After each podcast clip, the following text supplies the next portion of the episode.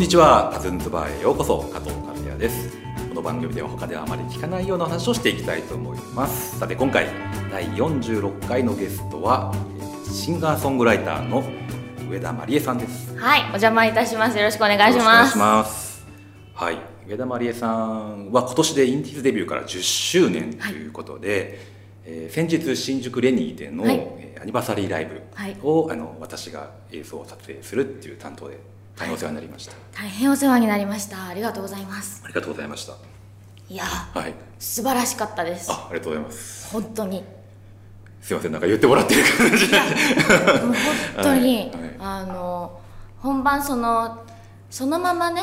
あの生配信でライブをお届けする、はいということだったのであのスイッチングとかもどうなるかなと思ってたんですけど、もう本当に加藤さんにお願いしてよかったですねありがとうございますはい、えー僕はあのー今4回見たことがあるんですよライブを。こあれまでに。はい。もう4回になりますか？すいません長い間なんですけど4回しか見てなくてあの最初はインディーズ時代の渋谷のデュオでのはい。イベントでのライブで、これも僕撮影したんです、はい。おそらく2013年です。お世話になってます、でそのにあと2回目に、えー同じ年で渋谷のチェルシーホテル、はい、はい、を拝見しあてりがとうございますで3回目は最近であの3月の今年の3月の東京グローブ座でのあのピアノと二人きりでやったやつですね。キネマクラブじゃなくてグローブ座や。そうですね、はい、東京はグローブ座。すいません。はい、はい。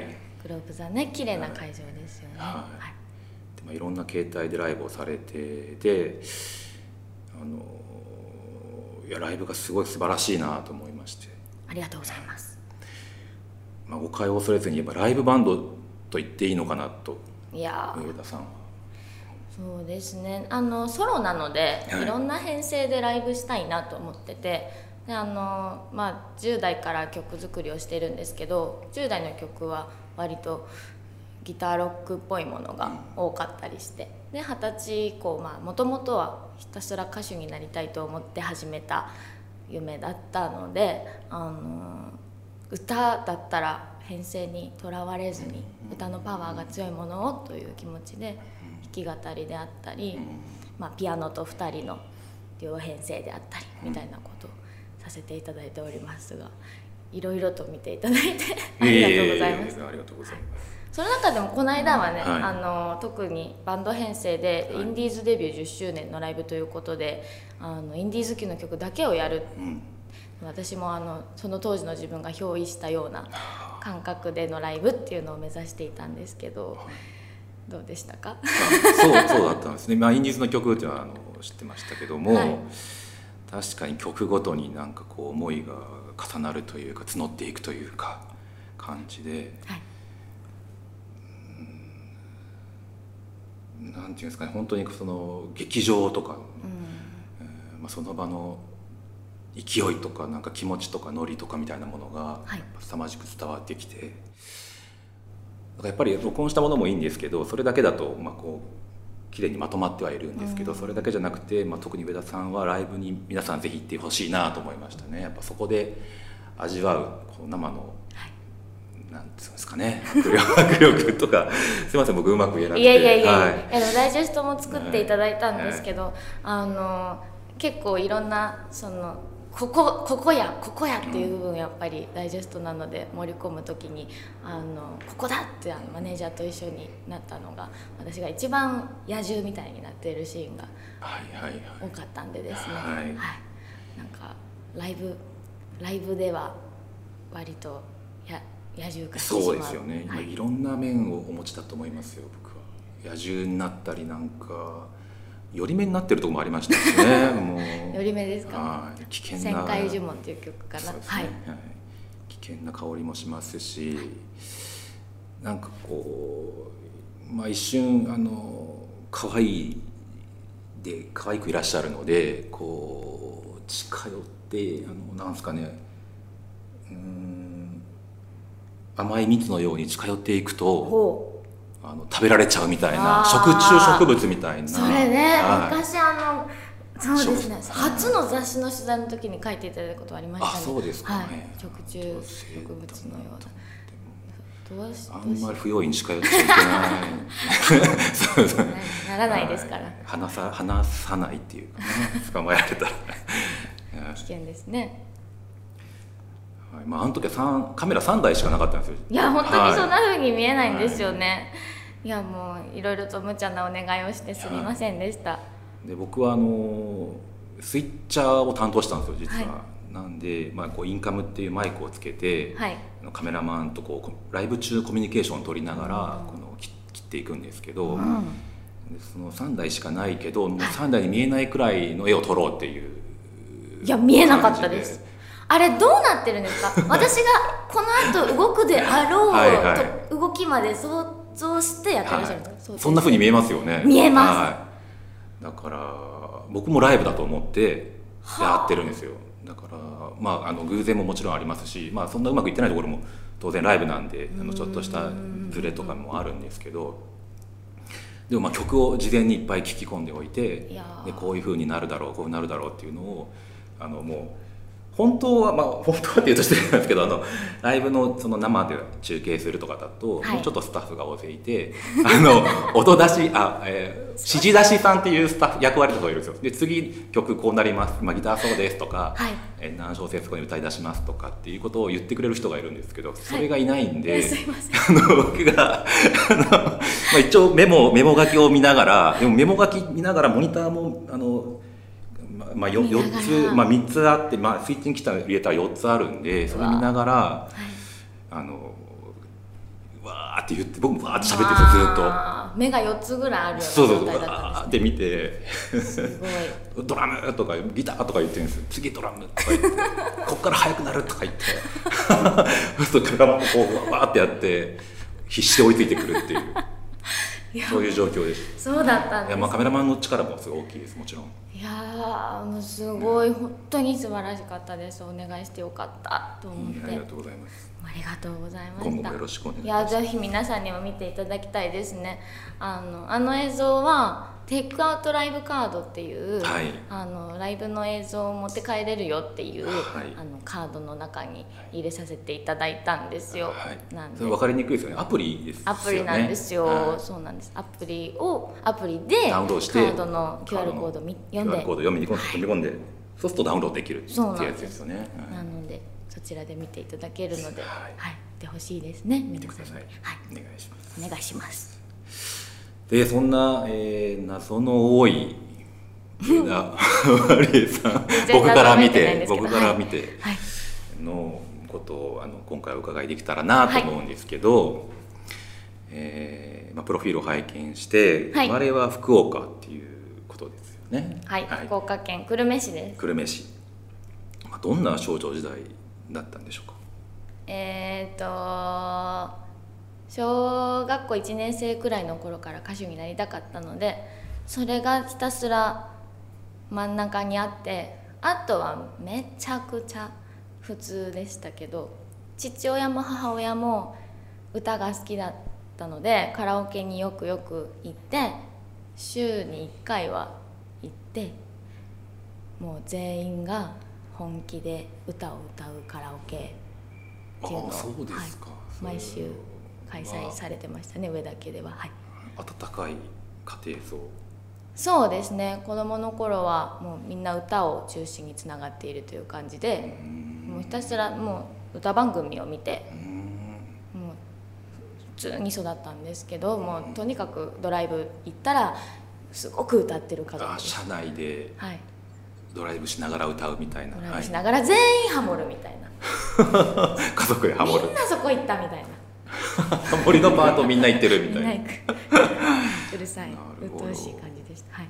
九州内のドライブですかそれは、九州内のドライブが多かったですね、はい。ハウステンボスとかに行くとあハウステンボスはかなり遠出ですね。久留米から長崎まで行くと結構遠くて。佐賀とかよく行ってましたけどね。佐賀方面とかあと海だと唐津とか。ははい、行ったりしてまいした。佐賀からちょっと行ったら長崎じゃないですか？まあそうなんですけど、はいなんかそうですね。そこね。2時間半ぐらい。そうですね。うん。はい。ハウステンボスね。はい。素敵ですよね。はい。えー、あそうですか。そんな子供でしたね。よく歌ってました。はい。うんそそうですか。じゃあ夢を叶えたってことですよね。まさにね。いやー。でもそれこそこの間のライブの中でも言ったんですけど夢はまだ叶っていなはいはい。いという感覚がうん。あるのでやっぱりすごい一曲を作らないことには、うはい、ん夢は叶わないんだなと思いますね、はい、ずっと映像をされたいと思っていらっしゃったんですか？子供の頃から。はい。えーっとですね、えーあの映画好きでしたね。映画映画好きでしたね。子供の時から。はい。子供の時から近所に映画館があのあって田舎なんですけど、はい。あの徒歩34分ぐらいのところに映画館があったんですね。おはい。ーでそこではまあ子供の頃は東映漫画祭りみたいなアニメとかをあの見たりして。んであのちょっと世代がバレあれあの出てしまいますけど、おはい。あの実写はあのタノキントリオの映画とかへえ田原俊彦近藤正彦野村義雄っていうのがタノキントリオなんですけど。いい子悪い子普通の子。え違います。あ違う。違います。外れですそれ。違った。それは金ちゃんファミリーで。タノキントリオは金八先生の方なんですね。あ金は金なんですけど。なるほど、はい、のファ第一世代っていうかね第一シーズンというかね。の映画あの学生の3人がはい。タノキントリオとしてあの、まあ、アイドルでそれぞれ活動しながらも金八先生のところから出た人たちっていう3人であの映画で作ってたんですよね。はい、スニーカーブルースっていう、まあ、コンマッチの曲のタイトルにもなってるんですけどあのまあそうまあ、と想像つかないかもしれないですけど当時はあのそれはそれはものすごい人気で、はい、ああでもその前にあの漫画祭りでゴジラとかのモスラの映画とかも見ましたね。それがやっぱりちのー影響松浦屋のですか？そうですね。ピーター・ピーナッツのね。あの東京タワーに眉を作ってね、倒し倒すあすいません。あモスラ見ます。古い話ばっかり。いやもうすら見あとます長嶋茂雄が引退する映画とかがあったんですよ当時。はい。そんなのが映画でガンで上映されたんですよ。いやもう同世代の方今胸が熱って感じてらっしゃるところです。よね はいそうです、もう見に行ったりして。はい。お一人で行かれてたんですか？いやいやあのそれも幼稚園ぐらいの話で今今の話はね。で、まあ、たぬきんとりは小学生ぐらいの話で。はい。はい。でまあ中えー高校ぐらいになると一人でね映画見に行ったりしましたけどね。どっからなんですか。でも子供の頃サッカーやったりしてサッカー選手に憧れたりとか、はい。あのしてましたけどね普通にね。ううん。ん男の子らしく。それからじゃあ高校生くらいから映像の方に進まれていたということでますね。はい。まあでもあのやっぱりマイケル・ジャクソンの、えースリラーは、あえーはい、やっぱりミュージックビデオっていうものですごい衝撃的だったんですね当時、うん。あすごい長い PV ですよね。そうですそうです。あのゾンビのね。でその後、えーアーハの「テイクオンミー」っていうねミュージックビデオが。そうそうそうそうあやっぱ実写とアニメーションの手書きアニメーションの合成っていうのがねうん。そこからまあ時代的にも80年代は MTV がバーンっていうアメリカでこう盛り上がる時代でであの東海地方出身なんですけど東海地方出身なんですね、はい、東海地方でラジオされてる。そうなんですよ、今東海地方でラジオさせていただいててどちらですか？何県ですか？岐阜県です。あ岐阜県、はい。へー結構あの東海地方のはい。お土産を冒頭で紹介させていただいてて、はいはい。自分が住んでる地域のおはい。土産って自分が食べることあんまりないかなと思って、はい。あの美味しいお土産を見つけようと思ってはい。食べてるんですけど、あラジオでラジオ中に。ラジオ中に食べてる、るんですけど、あの東海地方やっぱりあんこが美味しくて。うーんそうかもしれないですね。いやそっか岐阜なんですね。岐阜ですね、うん。岐阜の記憶あんまないですね。そのお土産の。岐阜栗きんとんとか食べました。あ食べました、はいはい、それもうちの実家の近くです。栗きんとんプリンを食べました。ああそれ最近のやつです。食べたことない美味しかったです。すすごいあの上品なね。はい、香りがふんわりして美味しかったです。えっ、と映画の話でしたね。そうその当時の東海地方では、はい。やっぱりその情報がやっぱりなかなか得られないんですよ。音楽の情報もですしあのミュージックビデオなんて流れてないんですよ。やっぱ見れないんで、うん。たまにそのテレビのあのなんか空いてる時間みたいな、まあ、今だとステブレー枠っていう言葉知ってるんですけど、まあ、子供の頃はステーションブレイクっていうんですけど、なんか変な中途半端な時間になんかちょっとだけ流れたりしてたんですよね、はい。そういうのをむさぼるようにこう見てたりして、ミュージックビデオを作りたいなっていうような思いと、まあ、映画もまだ作ったことないんですけど作りたいなっていう思いで映像を始めたんじゃないかなといや素敵ですね、はい。でも本当に感じます。あの MV とか PV ミュージックビデオってあのそんなに手軽に見れるものではなかったので昔は、はい。ねあのそれこそカラオケに行ったら PV が入ってたらね。フル尺でうん。見れるって思ったりしてましたね。中学生くらいの頃まではそんな感じがありましたね。うんうんうん。最初にミュージックビデオを撮るとかいう時はどんな感じでした？いやあの結構上田まりえはチーム的に DIY 精神があふれはいチームでですね、はいあのそもそも中学校卒業してすぐ大阪の方に行きまして、でまあ子供の頃からオーディションを受けまくっていたので、はい。歌手になりたくて。でやっと受かったっていうところで大阪にあるレコード会社に所属することになって出てたんですよ。うん。あそうなんだそうなんです。で現マネージャーと出会って、はい。でそこからあのそもそも自分で曲を作って歌おうとも思っていなかったんですけどあのレコード会社にさえ所属すれば私の歌手としての人生はうん勝手に開けていくと思い込んでいたんです。当時,、はい中学3年生の頃。で私は大きな勘違いをしていてですね。全然私歌が好き以外何もないじゃないかっていうところで、マネージャーが「上田さん曲書いてみませんか?」と言ってくれてそれからそうなんです。はいそうですか。へ それから曲を書き始めたんですよね。うん。なので最初の PV を撮る流れもあのなんかあの「よし!一発目の MV 作るぞ!」みたいな感じではなく、ちょっと一旦あの映像作ってみます。みたいな感じだったので。なるほど。これが MV っていうなんでしょう。キラキラキラ。あの憧れの MV っていう感じでは なるほど。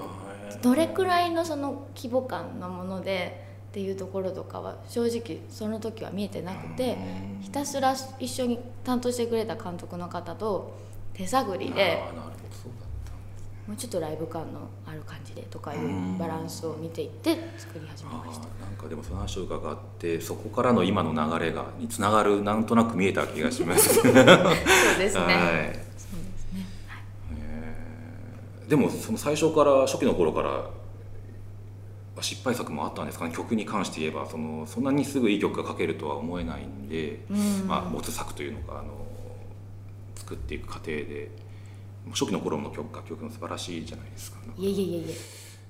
そこの過程がなんかなどうなったのどうだったんでしょうと。そうですね。なんかあんまりわからないんですけどあのそもそもあの曲の良し悪しみたいなところでいくと私みたいなただ歌が好きな、はお女の子が、はい。女の子って言ってすいません。が、はい。あの作る曲でねあの全然綺麗なメロディーとか綺麗な歌詞っていうものにはいまだに自信がないんですけど。でもあのだからこそ本当に思っていることとか、うん。その時感じた感情の描写みたいなものを私にしか書けないやり方で書くことでしか私が曲を作る意味は当時からないので、うん。16歳くらいの頃始めた頃特にうんひたすら思ったまんまの形を誰が聞いて面白いとか面白くないとか思うか分からんけど、うん。